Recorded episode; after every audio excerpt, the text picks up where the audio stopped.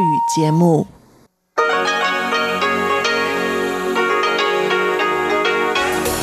В эфире Международное радио Тайваня. Здравствуйте, дорогие друзья! Вы слушаете Международное радио Тайваня в студии у микрофона Чечена Кулар. Сегодня 22 июня, понедельник, и в ближайшее время на волнах МРТ вы услышите выпуск главных новостей этого дня и тематические передачи. Передачу Анны Бабковой «Вкусные истории», ну а вместо передачи «Сделано на Тайване» я решила сегодня представить вашему вниманию новый выпуск передачи «Радио путешествие по Тайваню», который обычно выходит в эфир по четвергам, а в этот четверг вы услышите второй выпуск мини-цикла «Берег демократии», который мы с Марией Ли делаем вместе. Ну а сегодня, после выпуска передачи «Радио путешествие по Тайваню» со мной, вы услышите слышите передачу «Хит-парад» Ивана Юмина и повтор передачи «Лили У. Учим китайский». Оставайтесь с нами.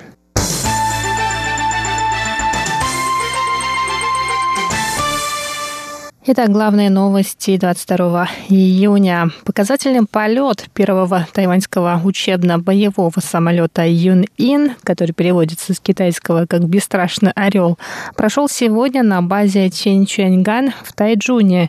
Президент Китайской республики Тайвань Цаин Вэнь, как главнокомандующий тремя видами войск, присутствовала во время показательного полета. Первый учебно-боевой самолет, полностью разработанный и собранный на Тайване, был выпущен из завода в сентябре прошлого года. Полет самолета Юн-Ин длился 12 минут. В показательной программе были продемонстрированы все возможности самолета. Президент Тайваня сказала, что это знаменательный день в истории авиационной отрасли и военно-воздушных сил Тайваня. Юн-Ин – первый за 31 год полностью произведенный на острове самолет. До этого тайваньские авиаконструкторы представили миру истребителя Динго. Один из них также принял участие в показательном полете Юнин. Цайнвейн сказала, что четыре года назад, когда только было принято решение собирать собственные самолеты, Тайвань столкнулся со многими сложностями. Но военно-воздушные силы, компания Хан Сян, научно-технический институт Джуншань и другие поставщики смогли преодолеть все трудности и представили учебно-боевой самолет, вернув веру людей в тайваньскую авиационную отрасль. Президент добавила, что первый тайваньский учебно-боевой самолет имеет большое значение. Во во-первых, работа над ним вдохнула жизнь в тайваньскую промышленность. Проект по разработке и строительству собственных самолетов дал возможность трудоустроить 2000 человек, которые составят следующее поколение специалистов авиаконструкторской отрасли. Во-вторых, этот самолет даст возможность военным проводить тренировочные полеты на безопасном и функциональном судне. Кроме того, разработка собственного учебно-тренировочного самолета – необходимое звено в обеспечении государственной безопасности. Этот самолет создан собственными силами. Себестоимость его материально-технического обеспечения низкая, а автономность системы высокая. Впоследствии его можно приспособить под нужды военно-воздушных сил, внести модификации и повысить его функциональность. Это важное звено в реализации плана по самообеспечению государственной безопасности. 落实国防自主的重要的环节。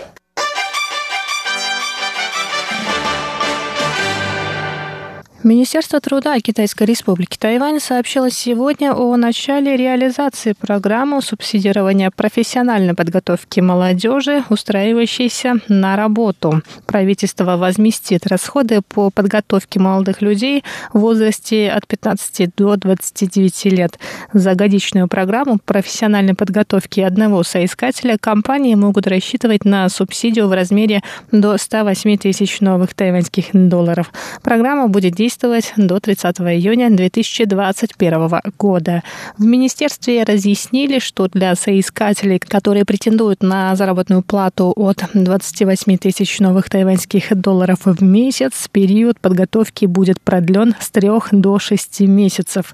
Те, у кого зарплата выше 30 тысяч новых тайваньских долларов, должны пройти подготовку в течение 9 месяцев. Эта программа была разработана для поддержки населения в период эпидемии COVID-19, а также выпускников, заканчивающих вузы, которые войдут на рынок труда в июне и июле.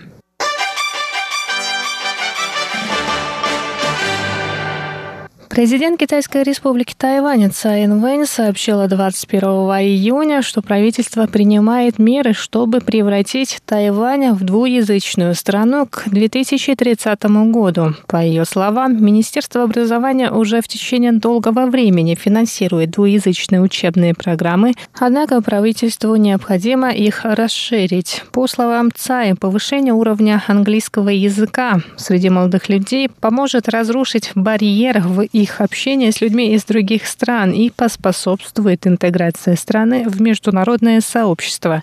Следующий шаг реализации программы – создание англоязычной среды для студентов, чтобы они могли практиковаться. По словам ЦАЙ, основная проблема нынешних учебных программ по английскому языку в том, что в них слишком большое внимание уделяется изучению лексики и грамматики. ЦАЙ пообещала создать целостную среду, благодаря которой молодые люди могут научиться учиться свободно и естественно говорить на английском языке.